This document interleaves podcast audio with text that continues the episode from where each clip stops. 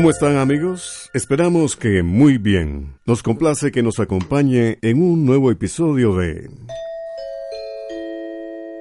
Oigamos la respuesta con nuestro lema Comprender lo comprensible es un derecho humano. Como pudieron notar, estamos estrenando una nueva versión de nuestra canción tema interpretada por el personal del ICQ. ¿Y sabía usted que hasta en el Everest hay basura? ¿Cómo se puede usar el celular cuando se viaja a otro país? El barco Titanic era tan grande que se podía caminar kilómetros dentro de él. Las respuestas a estas y otras interesantes preguntas las compartiremos con ustedes en el programa de hoy. Y bien, aquí está la primera consulta del señor Pablo Barreto que nos envía su correo electrónico desde Managua, Nicaragua, y nos pregunta. Hace poco tiempo vi en internet una serie de fotografías tomadas en el monte Everest, donde al producirse el calentamiento actual y derretirse las masas de hielo que allí han existido desde hace millones de años, han ido quedando al descubierto una enorme cantidad de basura acumulada que han dejado exploradores y escaladores. ¿Cuánto conocen ustedes sobre este tema? Escuchemos la respuesta. Efectivamente, don Pablo, en años recientes la basura acumulada en el monte Everest se ha convertido en un verdadero problema. Esta basura se amontona sobre todo en el camino que usan las expediciones que tratan de llegar a la cima de esta gigantesca montaña. En ese trecho es común encontrar restos de comida, latas, botellas, objetos plásticos, ropa, tiendas de campaña en mal estado, cuerdas y toda clase de desechos. También hay heces humanas y hasta cadáveres de personas que han fallecido en accidentes. Esos cadáveres quedan allí porque no pueden llevárselos de vuelta a los campamentos de donde salen las expediciones. En el país llamado Nepal, donde están varios de los pueblos cercanos al Everest, hay leyes que obligan a que las personas traigan de regreso la basura que producen durante los días de expedición. Pero estas reglas pocas veces se cumplen. En los últimos años, algunas organizaciones ambientalistas han buscado voluntarios entrenados en alpinismo para que suban al Everest con la única intención de recoger toda esa basura. Imagínese, don Pablo, que en una expedición que se hizo en el año 2013 se recogieron 15 toneladas de basura, entre los que había cuerpos de seis escaladores de distintos países. Finalmente queremos contarle que a mediados de febrero de este año, el gobierno de China a quien pertenece el Tíbet y la parte norte del Everest, ha cerrado indefinidamente el paso a los turistas. Y solo unos pocos alpinistas autorizados pueden subir. La medida se tomó para poder realizar una limpieza profunda en el lugar más alto del planeta. Vamos a la música, la realidad centroamericana en el pentagrama, como en este caso, en una canción que interpretan Polache y Nino Espinal de Honduras, que se titula Somos Migrantes. Somos los de tus semejantes, somos migrantes, somos inmigrantes. inmigrantes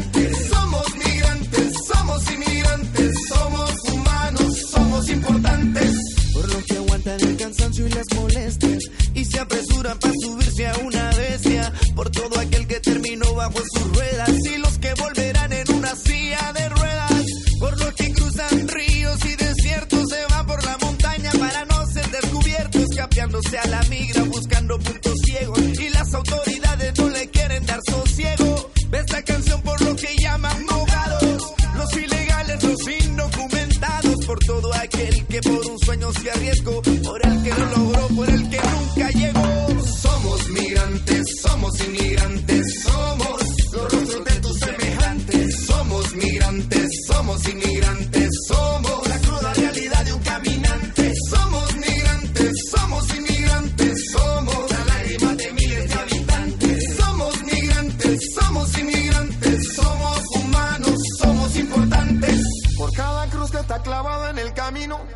Como señal de que alguien tuvo un cruel destino. Por cada madre que lo sigue buscando, cada familiar que lo sigue esperando. Que Dios castiga al desgraciado desalmado, que se aprovechó de la desgracia de un mojado. Y a todo aquel que le brindó su mano amiga, que por su noble gesto Diosito lo bendiga. Somos migrantes, somos inmigrantes, somos los rostros de tus semejantes. Somos migrantes, somos inmigrantes,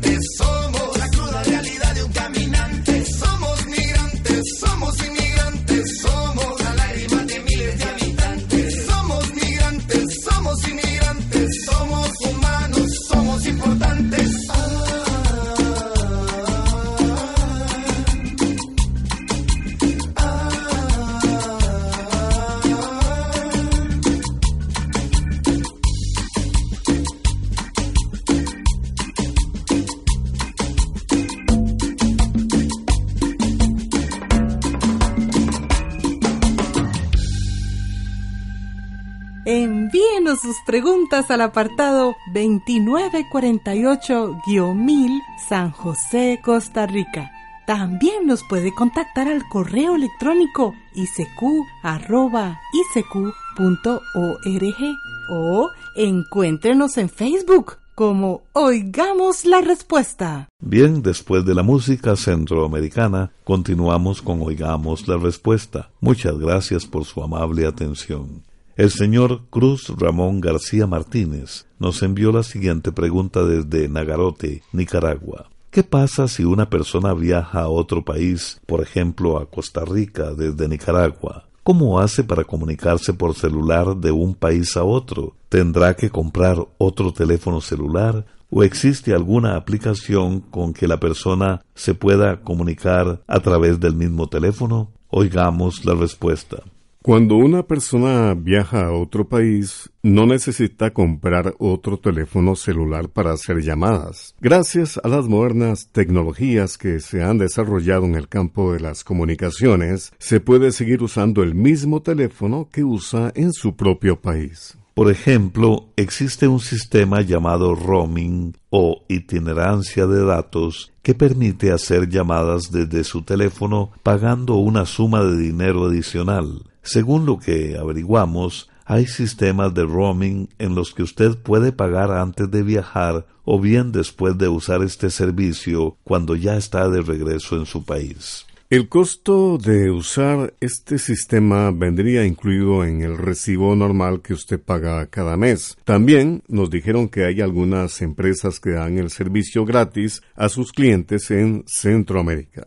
Otra alternativa para usar el teléfono propio en el extranjero es comprar un chip o tarjeta SIM prepago en el país que se visita. Así, una vez que usted saca el chip original de su celular y coloca el nuevo chip, puede llamar normalmente usando la red telefónica del país que usted visita. Y cuando regrese a su propio país, saca ese chip y coloca la tarjeta SIM o chip que el teléfono tenía anteriormente, es decir, el chip que trae de fábrica. Ahora bien, vamos a contarle que además de estos sistemas usted puede comunicarse con otros países a través del Wi-Fi o Internet gratis que existe en muchos hoteles y restaurantes. Esto puede hacerlo por medio de aplicaciones o sistemas como WhatsApp o Skype que permiten llamar a personas en cualquier parte del mundo que tengan la misma aplicación instalada en sus teléfonos.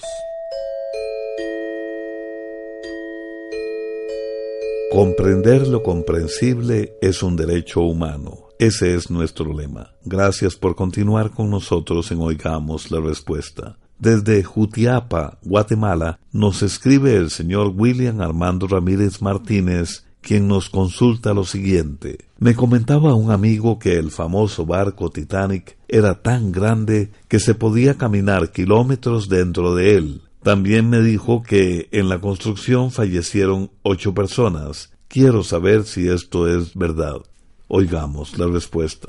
Así es, don William. El Titanic era uno de los barcos más grandes que se han construido. Pesaba 46 mil toneladas. Tenía la altura de un edificio de 11 pisos y medía casi 300 metros de largo. Si se toma en cuenta la gran cantidad de corredores y niveles que tenía el barco, era posible que una persona caminara entre dos y cuatro kilómetros al recorrerlos todos. Por cierto, en un documento que dejó escrito un oficial del Titanic, decía que en los primeros días a bordo de la nave se perdió varias veces, pues se desorientaba con facilidad entre tantos y tantos pasillos. Ahora bien, lo que le comentó su amigo acerca de la muerte de los trabajadores es cierto. Durante la construcción de este barco en Irlanda del Norte fallecieron ocho trabajadores. Casi todos ellos murieron por caídas o accidentes y solamente uno falleció a causa de una neumonía. En el año 2012, el primer ministro de Irlanda del Norte rindió un homenaje a estas ocho personas y se colocó una placa en la ciudad de Belfast, capital de Irlanda, en la que vienen los nombres de esas personas. Amigos, les invitamos a la siguiente pausa musical. La agrupación Claro Oscuro de Costa Rica nos deja escuchar Estereotipos. Cuando estábamos pequeñitas solíamos escuchar consejos para señoritas a futuro implementar.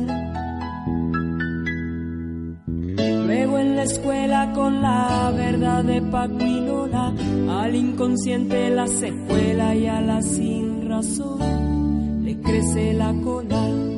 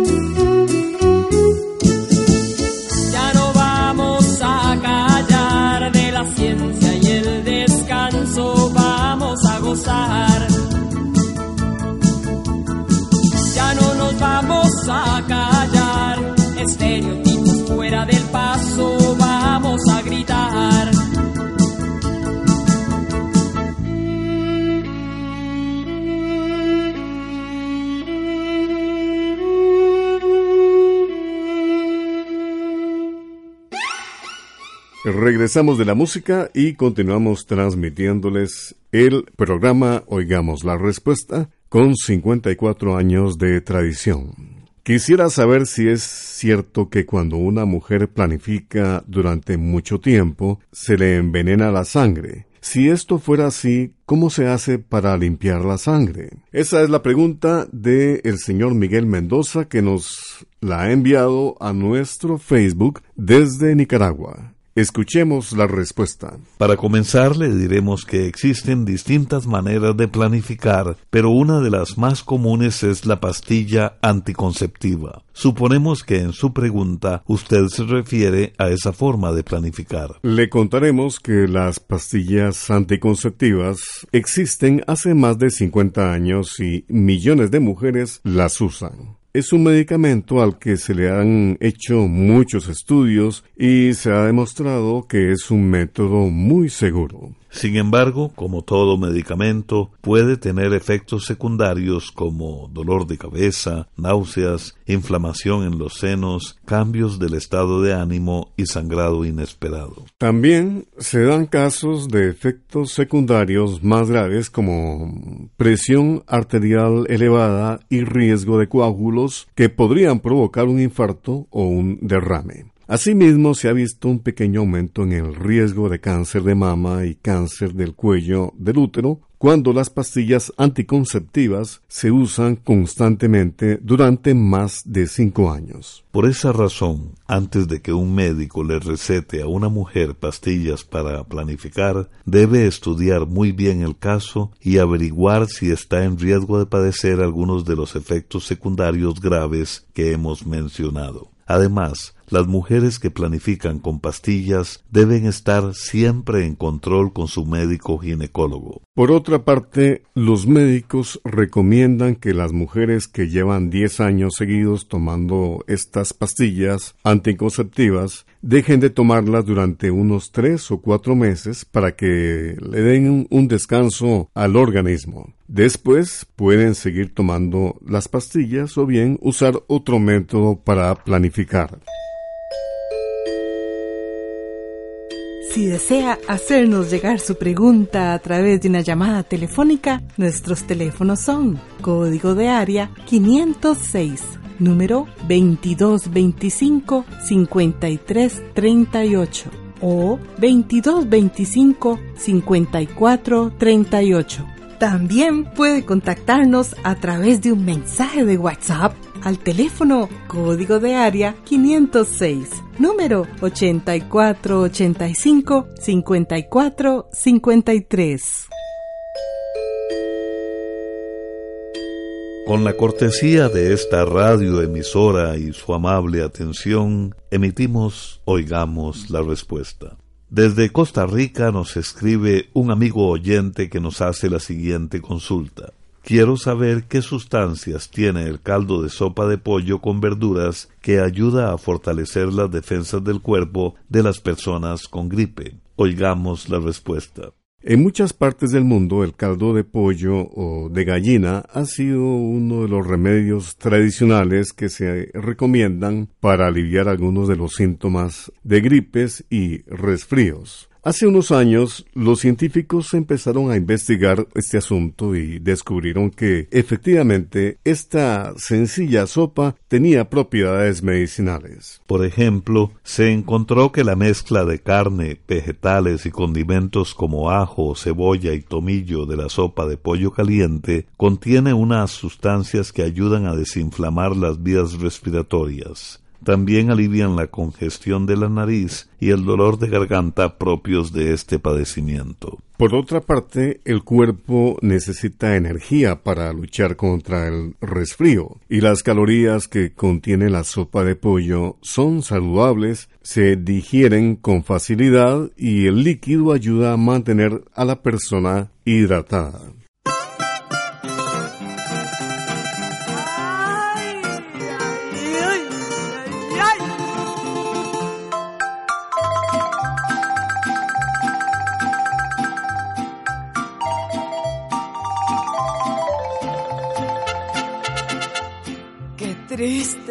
encuentra el hombre cuando anda ausente.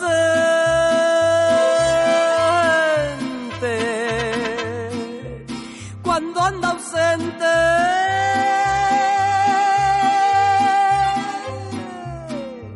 Muy lejos de su patria. Mayor si se acuerda de sus padres y su chiana. Ay, qué destino para sentarse a llorar. Paso del norte, te vas quedando. Paso del norte, qué lejos te vas quedando. Tus divisiones de mí se están alejando. Los pobres de mis hermanos de mí se están acordando.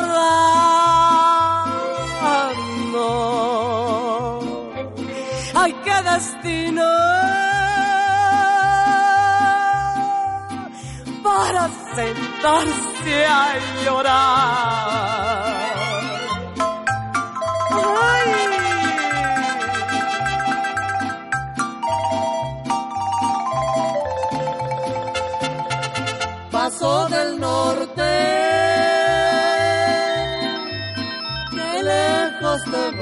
Quedando. Tus divisiones de mí se están alejando.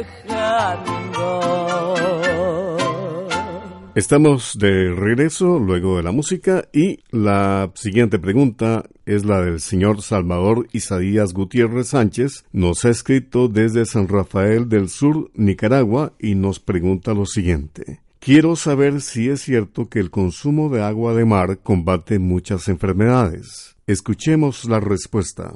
Le vamos a contar a don Salvador y a nuestros oyentes que en realidad beber agua de mar puede ser dañino para la salud. Si se toma agua de mar en grandes cantidades o con mucha frecuencia, el cuerpo se ve obligado a eliminar la sal que tiene esa agua. Para lograr eso, el organismo reacciona mezclando esa sal con el agua que se encuentra en las células y los tejidos. Esto produce deshidratación, aumento de la presión de la sangre y otras complicaciones muy serias. No hay tanto riesgo si se toma apenas un poco de agua de mar y de vez en cuando. Sin embargo, habría que tomar en cuenta que en algunas zonas el mar puede estar muy contaminado con basura, químicos o aguas negras, lo cual también podría resultar peligroso para la salud. Ahora bien, vamos a decirle que las propiedades beneficiosas del agua de mar se obtienen no tomándola, sino haciéndose baños de agua de mar. La gran cantidad de minerales que contiene sirve para limpiar la piel de bacterias y otras sustancias, reduce la inflamación y relaja los músculos. Programa B Control 07 Y así llegamos al final del programa del día de hoy. Los esperamos mañana en este su programa Oigamos la Respuesta. Mándenos sus preguntas al apartado 2948-1000 San José, Costa Rica. También puede enviarnos sus preguntas al correo electrónico isq.org o encuéntrenos en Facebook como Oigamos la Respuesta. O llámenos por teléfono, código de área 506, número 2225-5338 o 2225-5438.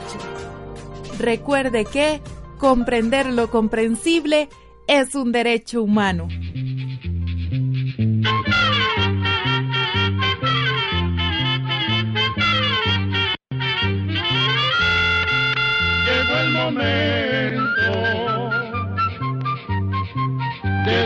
despedirnos. Se va a la escuela, se va cantando.